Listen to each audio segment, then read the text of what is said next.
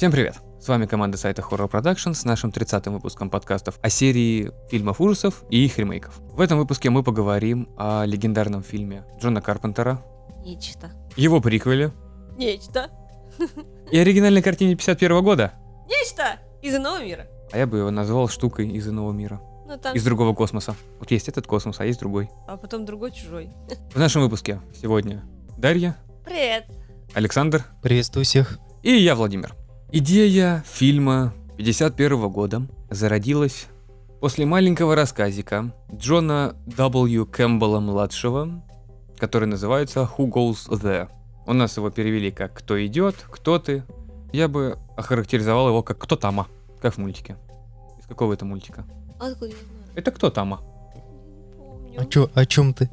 Это Простоквашино. Ой, почти печка, правда. Кто там? Ты неправильно произнес просто, поэтому мы не поняли.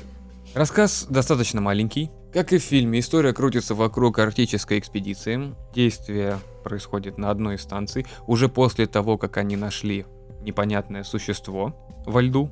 На станции 37 человек. По ходу развития сюжета 12 из них умирают, даже 13. Нечто инородный, потусторонний организм является очень умным. По факту он является овощем, который может сам по себе плодиться, сам по себе размножаться, ему никто ничего и не нужно. Каждая его часть является обособленной. Если ему оторвать руку, она станет отдельным организмом. Там был интересный момент, что человек, в которого он, ну не то что вселился, кого он принял, допустим, весит 60 фунтов. После этого он идет на другого человека, который весит 55 фунтов. И вот эти 5 фунтов, они могут переместиться еще в другого человека. Поэтому колонизирование нашего мира могло бы занять буквально несколько лет, и все люди стали бы такими же, как пришельцы. Растениями. Растениями. Деление клеток. Очень быстро. И под конец рассказа это существо, если взять идею карпентеровского фильма, когда они заперли доктора в отдельной будочке, потому что думали, что он и есть нечто, здесь они также заперли человека, который оказался нечто, и держали его неделю в этой будке. В этой будке из подручных материалов он умудрился создать ядерный реактор и огромный прожектор, который светил вверх, подавая сигналы за неделю. Но они его убили. Все нормально. И спасли весь мир. Из ничего. Там были подручные материалы, там Да. жел- железячки, ну это сарай. Подручные материалы в сарае. Из них он создал ядерный реактор. Вы понимаете, насколько он умный был? С лопатой грабелек. Да. И сила трения, все нормально. Железяка об железяку. Кошмар. Еще и на холоде. Овощ на холоде себя плохо ведет. Без электричества, без всего. Лампочка-то у него была. И- из нее он сделал прожектор. Ага. Он молодец. В 1951 году на основе этого рассказа был снят фильм «Нечто из иного космоса». Из иного мира. Из этого космоса, но иного мира. Из иного мира. А космос? Космоса тут нет. Вообще нету. Нет, там просто что-то нашли, что-то пролетело. А что непонятно. Там прилетел Франкенштейн. Нет, там пролетел этот доктор из черного плаща, который стал зелененьким. Реджинальд или как его? И она мне что-то про Простоквашино говорит. Он очень похож на Баширута из черного плаща. Я а сразу о нем подумала, когда увидела вот это вот э, нечто. Кто такой Башрут? лысое. Кто такой черный плащ? Ты что? Там нормальный такой Франкенштейн был, почти Борис Карлов. Фильм 51 года. Есть некая полярная экспедиция, которая, как мне показалось, снималась в павильоне. Ну, Там очень странный самолетик был. Нет, оно все в павильоне снималось. Интересная манера замены кадра, когда вот они летали на самолете. Как он, он приземлился, стоит самолет, его снимают по диагонали слева. Люди из него выходят. После этого они летят искать как раз, благодаря счетчику Гейгера, этого монстра, который оказался в Арктике внезапно. Они его нашли, они приземляются, тот же угол камеры, только теперь слева от самолета не домики стоят, а большая равнина, на которой они ищут. Ну там как бы по счетчику Гейгера, понятно, не по радиации искали. Нормально. Мне очень понравилось, что да, они летели на самолете, искали по радиации, потом внезапно, когда Видели большую яму, ну типа яму, куда что-то упало. Не яму, он там уже подморозило обратно. Типа воронку такую, ледяную. И кусок крыла, кусок железа. Они же, по-моему, что-то сделали, и радиация прекратилась. Они взорвали летающую тарелку. Вот, вот, вот, ядерная.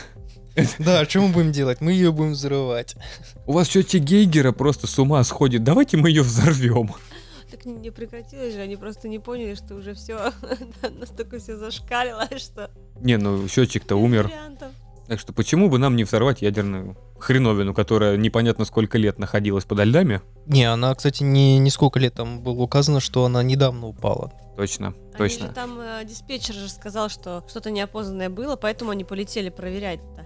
Так бы уже давно бы это все воронку-то замело бы снегом. Да и ничего потом не нашли. Оригинальный фильм очень сильно похож на театральную постановку. Вот-вот, кстати, хотел Да. заметить. Это в меньшей степени как какой-либо экшен и Там- вообще как, как таковые действия. Там вот есть 4-5 камер, в которых вот это все снимается. А лаборатория, в котором была кровь и с растениями. Это коридор, в котором происходило убийство. Это рубка, радиорубка, в которой что-то еще происходило. Это комната, где пилот ухаживает за девушкой. Неприкрыто прям подкатывает к ней.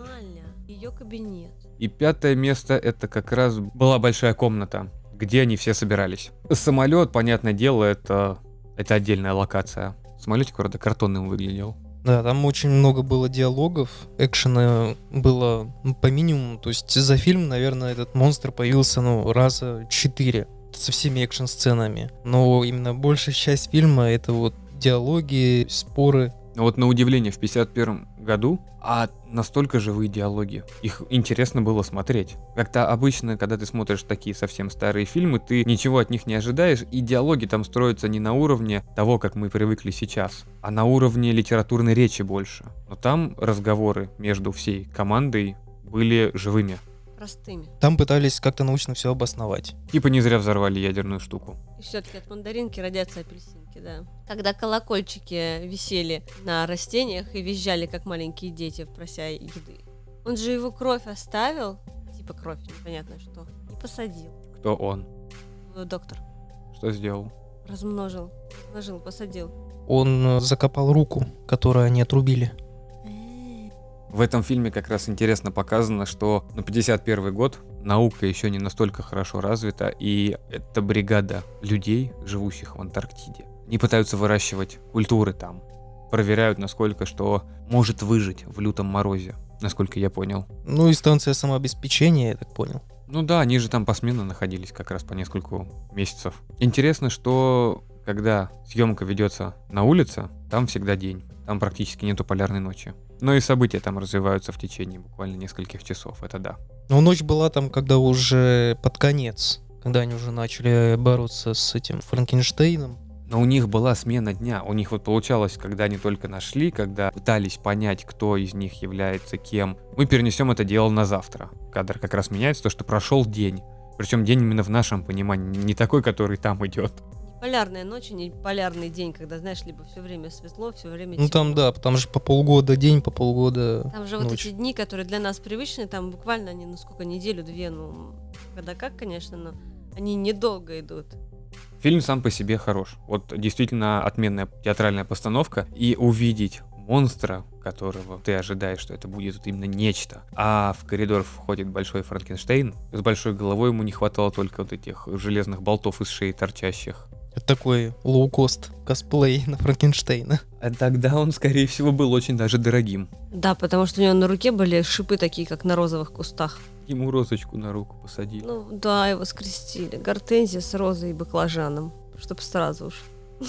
Что? Такой Мы начали хор- говорить... хороший салатик получится. Да, мы начали говорить о прекрасном гортензия, розочка и баклажан, потому что это еда. Нужно Ну, было так- еще сосиску приделать. Так, я думаю, сосиска-то у него где-то там приделана осталась. Овощная. Овощная. В 82 году хороший режиссер, Легендарный режиссер. добрый мужичок, тогда еще не старый дедок, а просто добрый, темноволосый, хвостатый мужичок, Джон Карпентер решил придать этому нечто свое видение. Пригласил команду хороших актеров во главе с Куртом Расселом.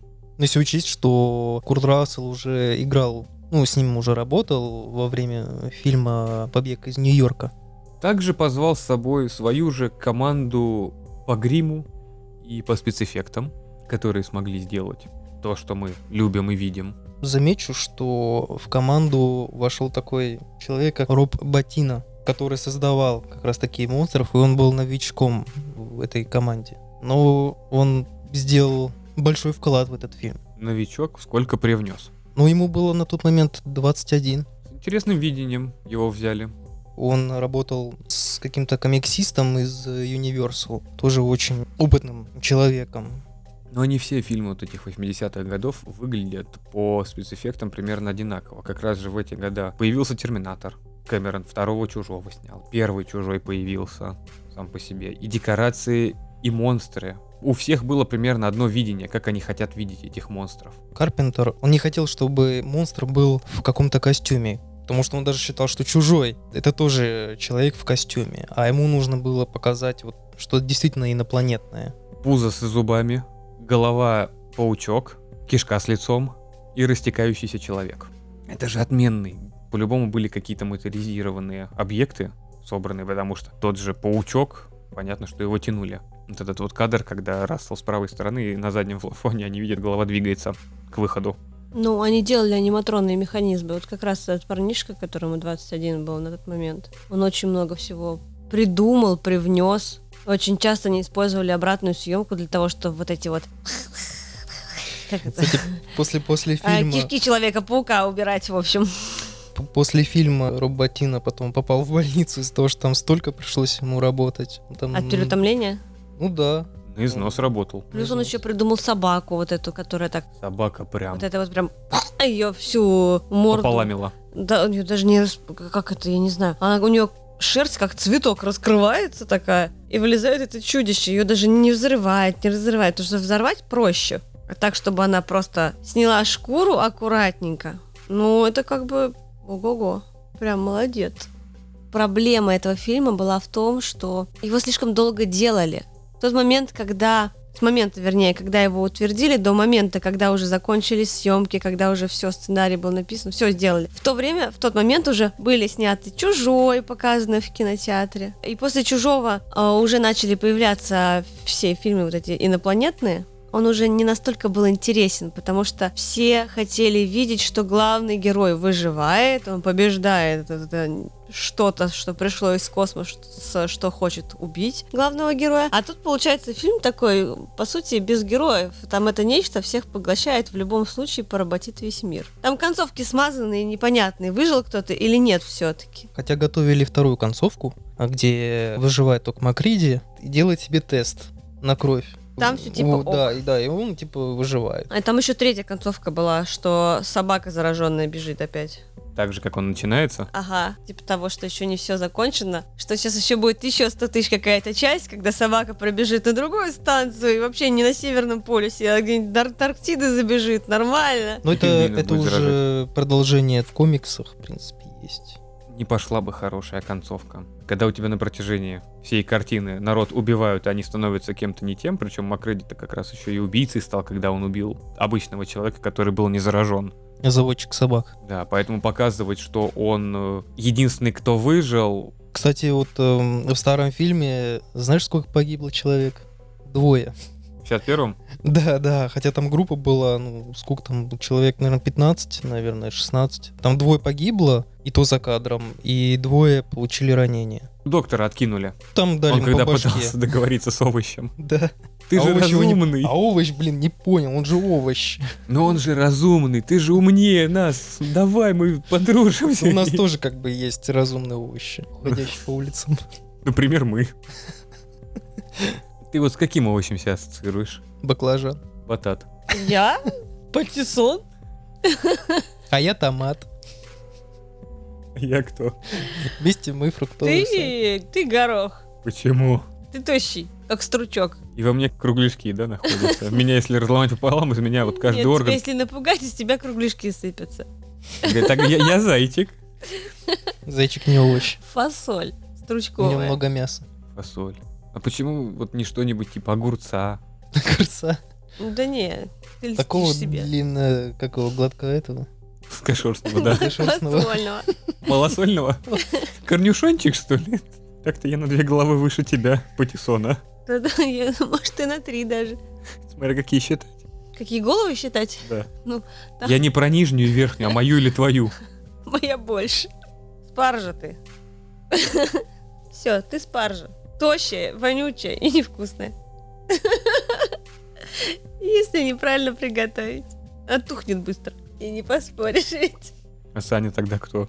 На Томатом... меня так смотрят. Поэтому ты будешь выбирать. А, Осторожно. Не знаю. Я уже сказал, кто я. Да Это на томат ты не похож.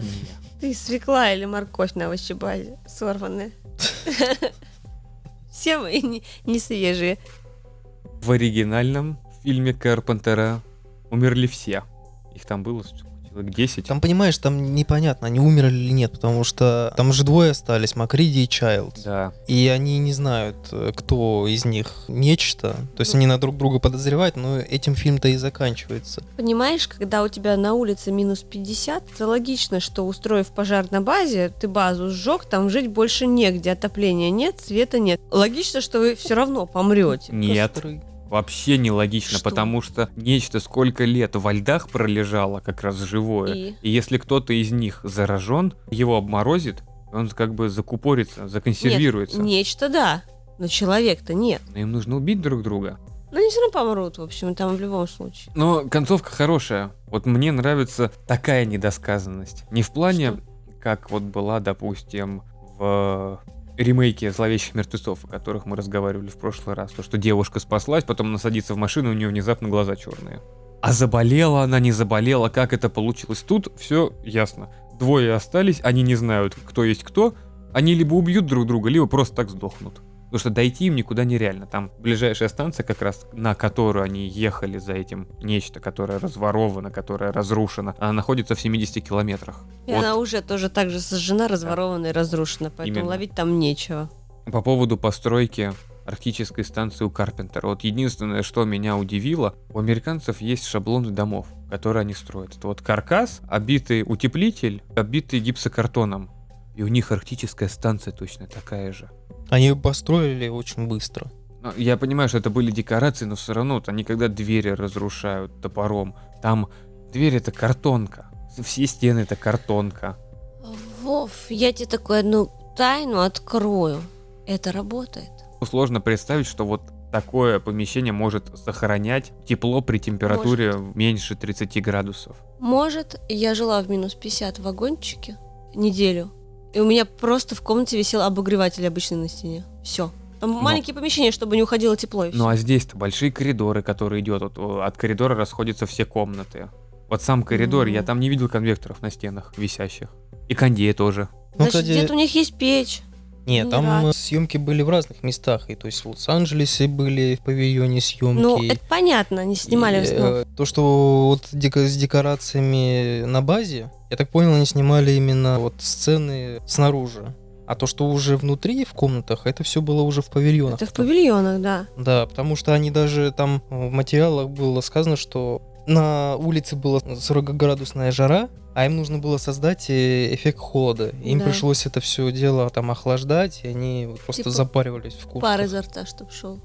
Ну, И кстати, многие из них очень сильно болели, потому что постоянно вот они выходят на улицу, у них перепад такой, хопа, от плюс 5 до плюс 40. Пум, пум, вот так. в Карпентеровском фильме холод ощущается сильнее, чем в том же ремейке. Ну, видно, что люди мерзнут. Сам снег, который был как декорации, их отношение вот к холоду, когда у Макрыди руки замерзли. Там веришь им, в отличие от ремейка. Там даже Курт Рассел, когда он швырнул вот эту не шашку, а гранату, он же сам, то- тоже они все сами делали, он не ожидал, что она взорвется настолько быстро и сильно. Там все эмоции были неподдельные, потому что актеры делали все сами, не было спецэффектов. Ну вот э, мне вопрос еще вызывает э, летающая тарелка. В принципе, сама летающая тарелка, она была нарисована.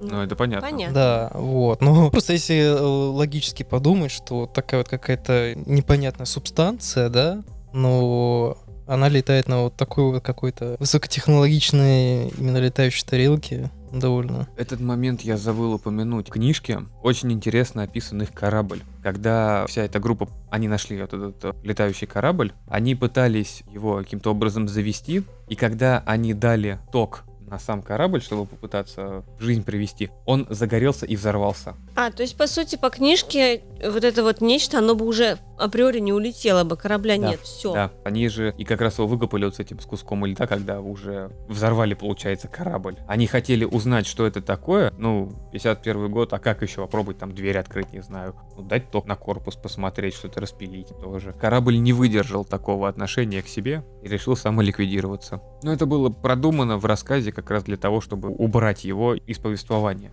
что оставлять корабль и взять небольшое существо, которое вы привезете на базу, о корабле пришлось бы хорошо докладывать. Хотя, знаешь, вот мне всегда вот при просмотре всех фильмов вот я задавался вопрос, почему люди суют руки, куда не следовало бы сувать. Не биологическая защита, то есть не Ой, военная. это Это, вот надо, надо это вот все надо сразу, все Голыми руками, потрогать, да, да, там кислоту, там еще куда-нибудь. попробовать еще на вкус. Да, как на оно. зубок это вообще огонь. О, у меня руки Хотя, нету. хотя, Откусили. хотя выходил в каком году «Война миров» у Герберта Уэллс. Ну, Там же по сюжету, да, э, марсиане прилетели на Землю, и от чего не сдохли? От э, человеческих вирусов. Обычных. Обычных, да. Это было продумано. А здесь, ну, во льдах. Сохранилось.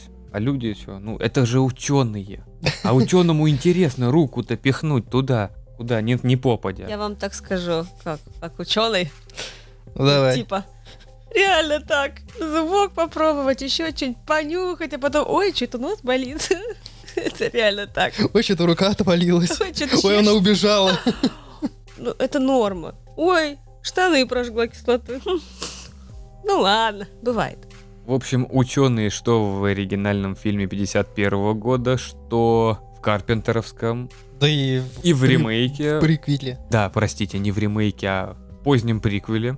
Все пытаются понять структуру и идею этого существа, подставляя всех и вся, и пытаясь разобраться, чтобы получить, не знаю, какую-то премию, либо сказать, что это мое открытие. Это бесстрашие, скудоумие и отвага. Там слабоумие. Ну, так работают ученые. А как ты еще докажешь? Как бы они узнали, что эта штука тебе в кожу проникает? Если бы ты работал в перчатках, у тебя бы ничего не вышло. Вот еще вспомню про фильм э, «Инопланетянин». Спилберга, Мгм. да. Когда нашли этого инопланетянина, там что случилось? Там все отцепили просто. Все А отцепили. кому здесь, слушай, Антарктида, кому здесь отцеплять? Что здесь отцеплять? Льды? Тюленей? Пингвинов? Белых мишек? Кого отцеплять? А ты попробуй отцепи белого мишку, ага. По поводу птиц еще одну вещь забыл тоже. В книжке была интересная. Когда они шли к доктору, это в отдельное помещение, когда поняли, что он уже нечто, сверху летела какая-то птица. А так как существо может принимать облик вообще всех и вся, они как раз боялись то, что он мог бы перенять на себя облик птицы и улететь. М. Поэтому они расстреляли птицу, чтобы она улетела. Но остается загадкой, может быть, это уже был кусок этого нечто, которое улетел. И они уже поздно начали стрелять и заметили ее. Интересное предположение. Ну, а получается то, что это живой организм, овощной организм, который может принимать облик всего органического. Эта идея была взята в приквеле, когда проверяли наличие имплантов и коронок на зубах, потому что неорганику это существо не могло воспроизводить. А у Карпентера кровь прыгала. Кровь прыгала. Это тоже из книжки. Там получается, что приквел, что оригинальный фильм Карпентера, почему он оригинальный, не знаю, что фильм Карпентера, они каждый свою часть рассказа взяли и, и впихнули в фильм. В новом приквеле старого фильма 2011 года, Ну, по сути, все то же самое. когда я первый раз его смотрел, я до победного думал, что это ремейк. Ну, когда в 2011 году вот он вышел, мы в кинотеатр ходили, я думал, что это ремейк. Там прям то же самое. Ну, примерно те же убийства. Тот же ход событий. Разве что анализ не крови теперь э, жжется, не жжется кровь. А кричит, не кричит, а просто по пломбам определяли. И что дальше? То же самое, они убивают эту станцию. В этом еще монстры компьютерные. Не как у Карпентера, живые, скажем, Ну да, здесь механизмики. уже спецэффекты пошли. Кстати, я не сказал бы, что там все на графике. То есть там были и натуральные съемки, именно там декорации делали. Там эпизод был, где монстр соединялся с человеком. Мгм. прикосновение. Там была частично и графика, и частично декорации.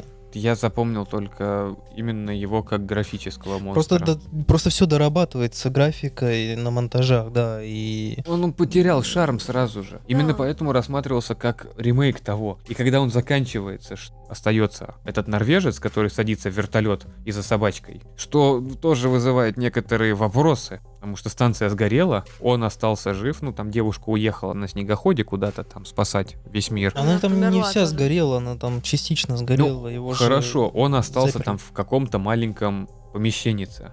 Сколько прошло времени с момента окончания их борьбы с нечто до момента, когда спасательный вертолет пролетел? Это же не спасательный вертолет, это, скорее всего, сменщик был. Сменщик бы прилетел большой группой. Один он скорее припасы какие-то привез. Но, Ну, там, но такой, для да. припасов вертолет маленький. Не суть. Сколько вот прошло времени? Могло быть пару дней, мог быть месяц. Неделя, две, месяц. Да. И вообще, мне непонятно. Такое ощущение, как будто вставили вот этот момент, потому что не знали, как соединить эти два фильма. Мы же их, Именно. его назвали уже приквелом, а как вот это соединить, все непонятно. Ну, что собака, которая внезапно там появилась, вот он за все это время он за ней не гонялся не- и не убил ее. Именно на вертолете. Прилетел вертолет, собака испугалась, и она побежала. И плюс еще ко всему наиглупейшей вещью было вставлять то, что они нашли этот корабль, залезли в него, там какой-то сверхразум внутри, и вот это вот нечто, не нечто, которое, когда по кусочкам расползается, очень похоже на лицехвата. Там очень много отсылок к чужому. Ты просто Очень. везде чужого видишь. Нет, просто, понимаешь, вот этот корабль, в который они залезают, типа того, что вот это нечто уже поразило обитателей корабля, что на корабле были другие, что это не Ну, нечто Я корабле. изначально думал, да, что, мол, э, вот, вот это, это типа зараза, и инопланетяне на самом деле другие. Да, Но в фильме Карпентера было вот это вот, то, что на самом деле это не вирус, а это инопланетяне такие. Когда там доктор в этой будке там уже внизу строил корабль маленький. Ну просто выглядит это ну, не очень не очень. Как будто, знаешь, из всех фильмов проспойлерили, просто собрали все, что могли и впихнули в один. Прям очень напоминает чужого. Приквел, просто его не надо было снимать. Вы просто пересняли, сделали то же самое, просто теперь там не американцы, а норвежцы наполовину, и все. Нет, там американцы есть, там Ну. ученый вот этот э, Кейт, ее зовут. Иваха, да, которая взяла и своего дружбана незараженного сожгла. а потом Нет, её он был, кстати, зараженный. Я, я А специ- вот как докажешь, я что он был я- зараженный? Вот смотри, я специально смотрел, вот в конце фильма, когда они идут уже к кораблю, вот е- едут Так. уже к кораблю, гонятся, я смотрел на сережку чувака, потому что я еще А, давным- то, что она про сережку сказала, что она на другой стороне? Не, не то, что на другой стороне, уже сережки-то не было. Вот когда они уже все закончили, уже собрались, уже сережки не было. То есть у него сережка пропала, когда они разделились. А, и не На смог корабле. воспроизвести сережку. Мгм. Окей, таким образом, если эта фигня не может воспроизвести неорганику, получается, да? Почему же тогда комбинезоны вот этих зимние? На них остались, извините, железные пуговки, молнии. Он не воспроизводит одежду, он воспроизводит только тело. Так, а одежду где берет? Ну, тело он надевает. Он же тело в себя поглощает и, Так. оста- и берет его одежду на себя надевает. Не, ну смотри, там какая Ну, как-то фигня. Там странно. человек заражается от прикосновения. То есть, когда ты там дотрагиваешься, все, клетки начинают по тебе распространяться. Ты же Мимикрировать, да. не снимаешь одежду, да, и потом А, ну снова да, одеваешь. То внутри есть просто ты уже просто перерождает. изнутри транс- трансформируешься. А потом он не помещается в этом теле и делает так, и все. Нет тела, нет дела. Колобков туда не пригласят на следствие, да. Ну, единственное, чем мне этот фильм нравится, это актриса, которая играет Мэри Элизабет Уинстед. Я ее помню только по второй части Кловерфилда. Кловерфилд 10, да. Да, Вообще-то который- она, она считается королева крика. Это титул э, А как же Джейми Ли Кертис? Главная королева крика это Джейми Ли Кертис. Мэри Элизабет Уинстед тоже считается. Но она в этом Но фильме даже очень, не орет. Она у очень многих ужастиках снималась. При том, что Кловерфилд э, 10, да, он же был позже нечто Да. сня- снят. Ну и там, в принципе, концовка вот очень э, схожа, где она в конце, типа, побеждает инопланетянина. Ну вот тут вот из Кловерфилда такой же вопрос, что вот зачем вы называете фильм как монстра? Это же типа продолжение монстра, немножечко с другой стороны смотреть на него. Вот монстр 2006 года был цельный такой американской Годзиллой своеобразный. Там всех убили, все замечательно. Зачем вы снимаете еще вот эту вот часть психологическую? Там расширение, там усиленно расширяется. Это, Ну, не в этом суть вопроса. Ну, кстати, она еще не только в ужастиках. То есть, если вспомнить Скотт Пилигрим. Вот откуда я ее помню, точно. ну, В приквеле снимаются также известные актеры, но известные не главными ролями, а просто которых кто-то где-то всегда видел. Джоэл Эдгертон, он снимался в подавляющем большинстве этих боевиков нынешних, он всегда на вторых ролях. И второй его друг. Эдгертона я хорошо помню по козырным тузам. Ой, мамочки мои, я поняла тебя, почему ты не можешь выговорить, ё-моё. Адевали, Акино и Акбаже. Он много где снимался, но не на главных ролях. У него лицо такое злобное. Он даже в Борне снимался и в Эйсе Вентуре. Даже приквел набрал себе таких интересных актеров. И норвежцы очень даже популярные, кстати. Но рыжий это вообще из Игры престолов. А, да, да, да. Точно я забыл про него. Танцор главный, который бородатый. Ну, а, он тоже Норвегия, да, но он Кри- Кристофер Хивью. А мне вот запомнился, который вот худой был среди них главный, такой, который постарше, который Ульрих, доктор который, короче. Мгм. Ульрих Томпсон. Я его видела в каком-то из сериалов таких детективных норвежских, но не помню в каком. У него не- Спорим, что-нибудь связанное с убийством. Ну, Там скандинавское убийство, случае, да, нет. Убийство под Норвегией, убийство в этой реке, в том доме, на этой горке. Они любят такие хорошие названия. А, простые. вот, тот, кто убивает. Опа, я угадал. Дерсом Дребер. Еще раз повтори. Дерсом Дребер. Дерсом Дребер. Твой норвежский белиссимо. Дерсом Дребер. А почему Дребер, а не Драбер? Не знаю, мне так хочется. Актерский состав не особо все равно помог этому фильму. Он, конечно, имел кассовый успех, потому что к 2011 году фильм Карпентера уже стал культовым. По-моему, все фильмы Карпентера становились культовыми. Кроме разве что вампиров. А хотя вампиров я смотрел. Видно, что это его фильм, но, но нет, не особо зашел. После Хэллоуина и нечто, А чужие среди нас. еще один, конечно же. У него очень много хороших фильмов, так же как с Сэмом Нилом, вот это «Врата безумия». Дрейба. Дрейба. Но я почти была не Драбер. Драбер. Дрейбер. Дрейба. Я была права. У него также это вот Кристина 83 года. Я не все Карпентера смотрел. Ну, «Переполох в маленьком Китае» как раз, где А, они, ну где они... Это ну, еще один фильм, который он снимал с э, Куртом Расселом. а, Это как раз Карпентер. «Побег с Нью-Йорка» 81-го, а, по- а вот «Большой переполох в маленьком Китае» 86-го. Вот у А. него три фильма. После этого у него была условная трилогия вот этого «Принц тьмы», «Они живут» и «В пасти безумия».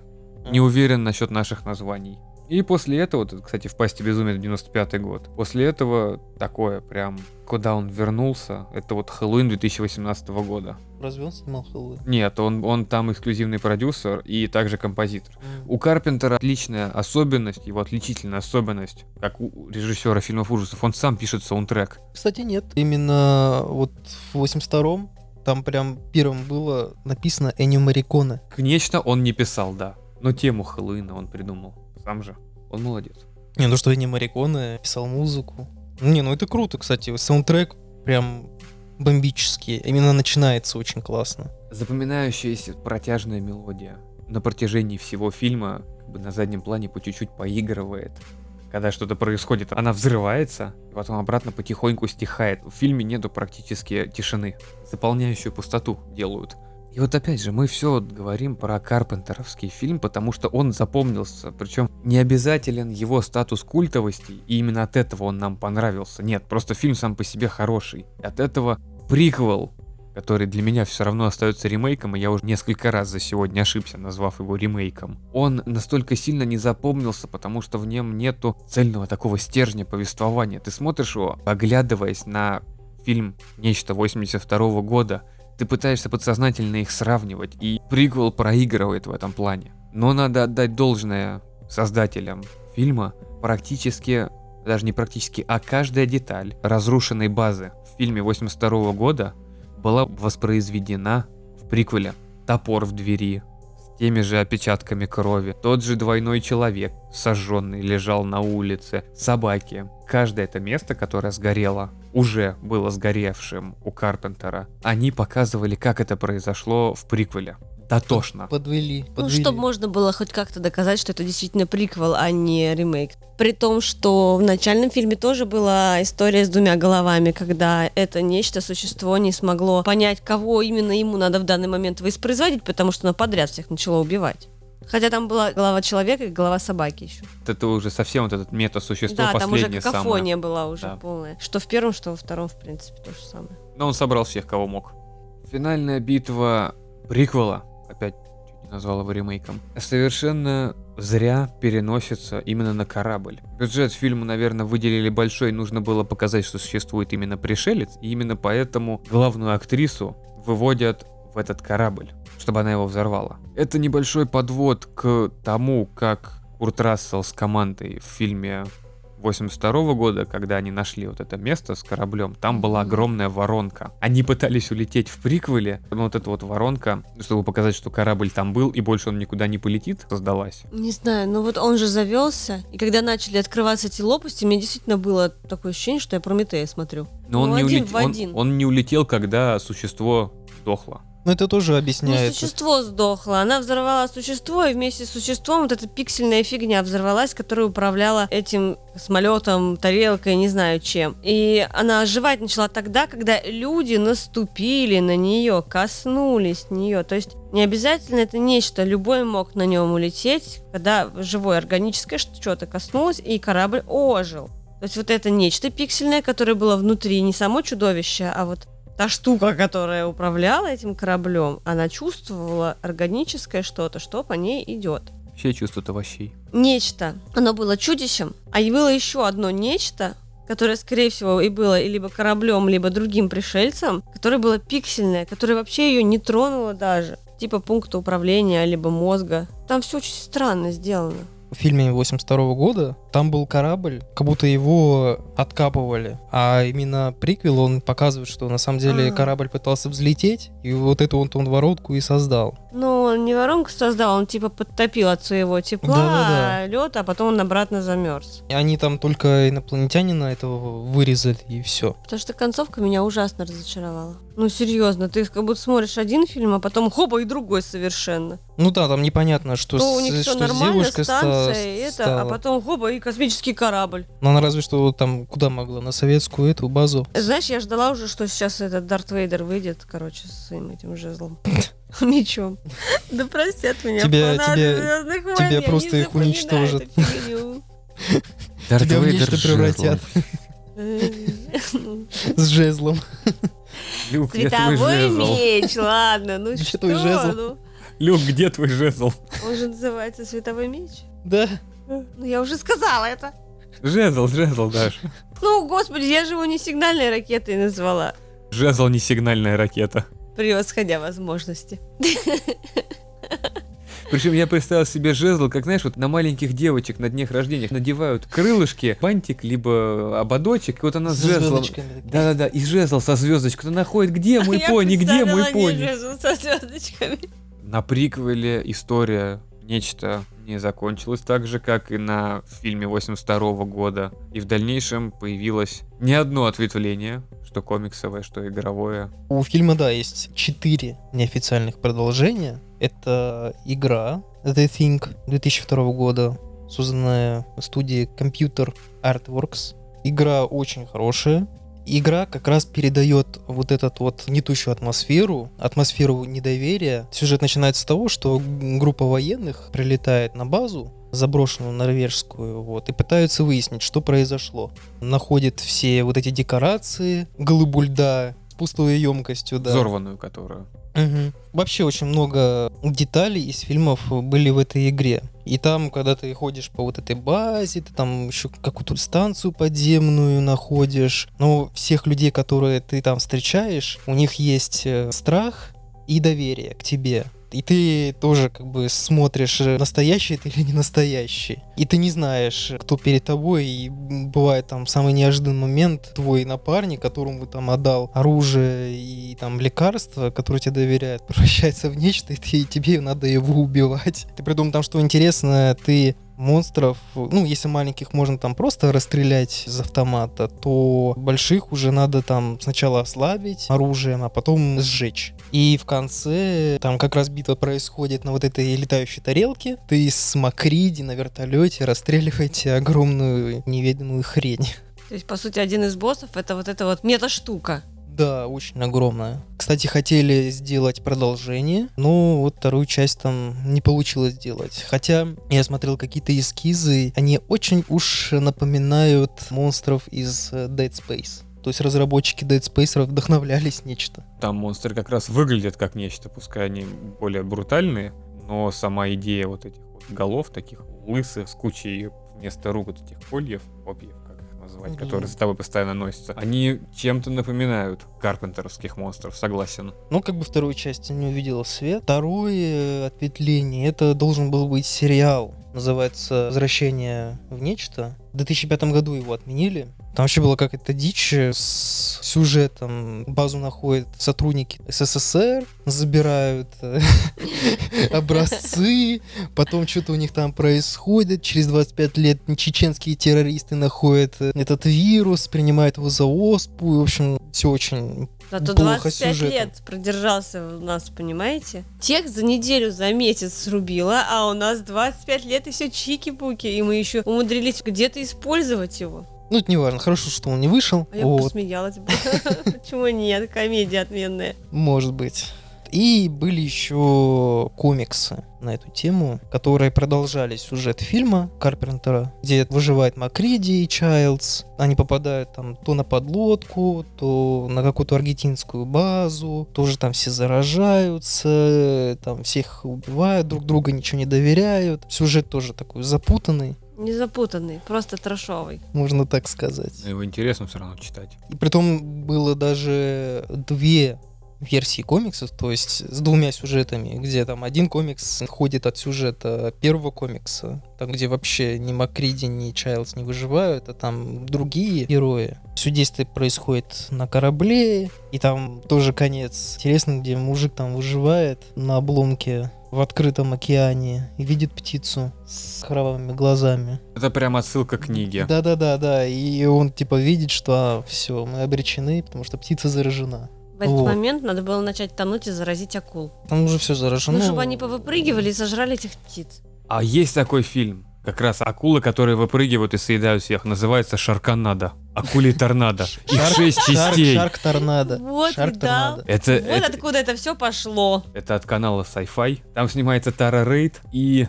Я не помню имя этого блондина из Беверли-Хиллз 90210. Ой, это, это который все еще жив. Это настолько трешовый фильм, ну ты не можешь остановиться его смотреть. Там акулы падают с неба. Там акулы торнадо. Это торнадо из акул. Подожди, Они мне, съедают людей. мне шарлотку выдает. Причем они шесть блюдо. частей. Там и Дольф Лунгрен умудрился сняться. Они и в космос полетели, они и в прошлое. Есть еще ответвление, называется Лавалантула. Там Стив Гутенберг борется с пауками, которые порождены из лавы. Боже. Канал Sci-Fi в этом плане очень молодец. А, Янзин, Йен Зиринг, который точно. там всех направо и налево. Также была выпущена настольная игра.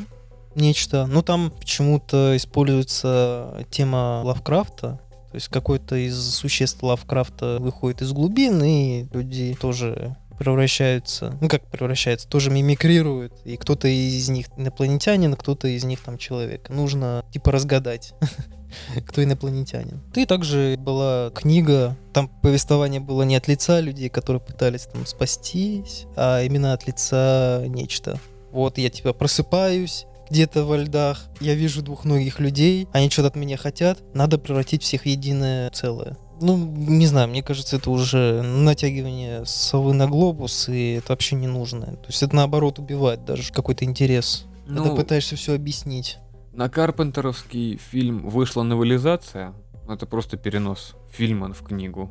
Это еще может иметь место. А вот какие-то такие истории, их нужно держать именно отдельно, не пытаться вплести в общий канон. Вот расскажите эту историю, как не называя ее нечто, и тогда это будет, наверное, хорошая книга. Сама идея от существа вполне интересная. Зависит от того, как ее преподносили.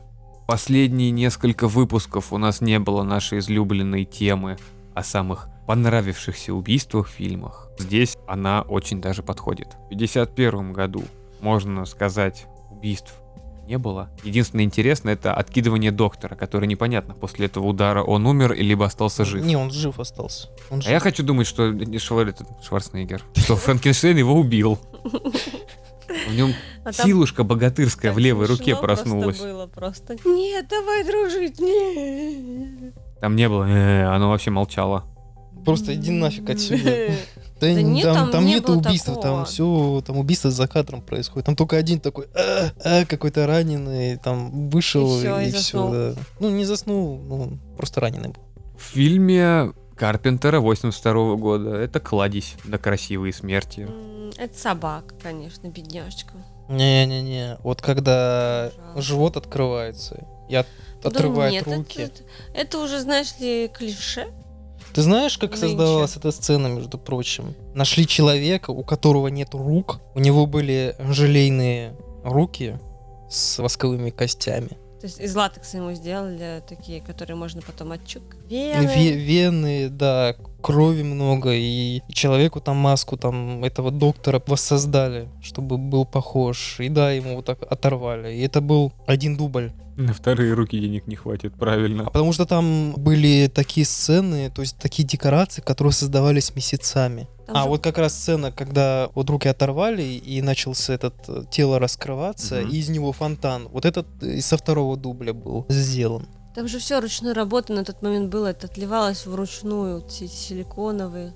штуки. Там по-разному делалось. Голова паук Что же на- тоже что ого-го, находилось. сколько они времени потратили на это. Ну мы-то тут про смерти красивушные. Ну, оторвали руки без рук, кому я понял. Да, потом мне еще понравился, ну, правда, уже вот в приквеле эта сцена соединения двух прижимается. к Щечный поцелуй. Щечный поцелуй, да-да-да. Сиамские близнецы. Мне в Карпентеровском больше всего понравилось. Макреди связал всех, чтобы проверить, кто чужой, кто нечто, а кто нет, когда он кровь проверяет. На скамейке сидел, скажем так, их большой начальник посередине, слева сидел Чайлдс, а справа сидел вот этот вот человек, который, когда к его крови начали подносить, она прыгнула, и сначала он начал как бы вытекать в себя, потом у него отделилась чуть голова вверх разошелся, и он схватил радиста. Мгм. И они вдвоем так танцевали. Эти такие две куколки. А потом их убили. Тело выкинуло радиста, тело сожгли, потом радиста сожгли на всякий случай. Вообще Потом тяжело, базу да? сожгли, Человек говорит, не убивай меня, я еще живой, и вроде как он не заражен, пока еще, но по сути он заражен уже. Тяжело просто осознавать так вот. Там в любом случае ты погибнешь, потому что у тебя кукушка уедет, и ты пойдешь сам замерзать. Он только что, Макреди, до этого застрелил человека, который был человеком, который пытался просто Да, у него отнять это всё. пистолет. Да. Это кукушка уже. Поэтому все. А в приквеле 11 года Там, где так вот насквозь пробивает звездочкой, так и забирает. это когда первый раз они нашли нечто, оно скрылось в подвале. Не в В подвале, подвале а под домом, да. под домом, который они сжигали. Это Понял. было самое, наверное, такое запоминающееся. А как же девушка, которая в душевой Выгнулась вся и гдруе, начала да. жрать мужика. Да. Мне не очень понравилась деваха, да, а потом она стала многоликой как раз после этого, потому что и деваху еще переработать не смогла, и мужика уже сожрала. Кровавенько. Но у Карпентера Интересно. душевнее выглядит, чем компьютерные монстрики.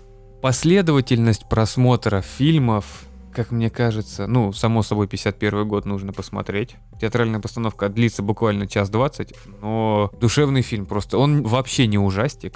Даже, наверное, для 51 года он не был особым ужастиком. Но посмотреть его стоит. Хотя ты знаешь, от «Войны миров», когда его по радио рассказывали, там люди думали, что действительно нас марсиане нападают. Но это была И- отменная промо-компания. Ну, тогда люди были впечатлительнее. Тогда не кажется. было переизбытка того, что мы видим сейчас. Фильм Карпентера стоит смотреть либо обособленно, не смотря приквел, либо только после приквела. Если смотреть в хронологической последовательности их съемки, посмотрев Карпентера и после этого начав смотреть приквел, приквел не понравится совсем. Если сначала посмотреть приквел, который подведет плавно к истории 82 года, такой последовательности он даже, наверное, понравится. Мне нравится, что Карпентер подошел к инопланетному существу не с человекоподобной биологии, как Станислав Лем, который описывал инопланетян э, не похожими на что-то человеческое, со своей логикой и со своей анатомией. проблема что литературы, что фильмов. Сложно представить, что может существовать помимо нас в космосе. Мы отталкиваемся от того, какими мы представляем себе и как это может быть. Да, существуют ужастики про какую-нибудь плазму из космоса. Люди в черном те же. Есть и жидкообразные, есть и такие же двуногие, непонятные с шипами. Но большая часть базируется именно на нашей анатомии, потому что мы беремся как главный каркас. А Карпентера было нечто, вот именно нечто, которое перенимало на себя, чтобы быть похожим на человека. Оно заведомо отличалось от нас, и непонятно каким оно было, но оно адаптировалось к их среде обитания, чтобы поглотить и завоевать. Хотя Карпентер говорил, что у него смысл фильма в том, что мы постоянно не доверяем друг другу. И как бы сам фильм, он похож на 10 негритят Агаты Кристи. Камерный Детектив ужастик, такой. да, детектив, где нужно понять, кто есть убийца. На этом Наш 30-й выпуск подкаста подходит к концу. Большое спасибо, что слушали нас. Подписывайтесь на нашу группу ВКонтакте, Телеграме, на канал на Ютубе. Смотрите и слушайте подкасты там, где вам удобно. Также обязательно поделитесь с нами мыслью, стоит ли делать небольшой спешл о лавалантулах и шарканада. Не забудьте оставить свое мнение, нам оно также очень важно. Большое спасибо, что слушали нас. До новых встреч! Пока. Адиос.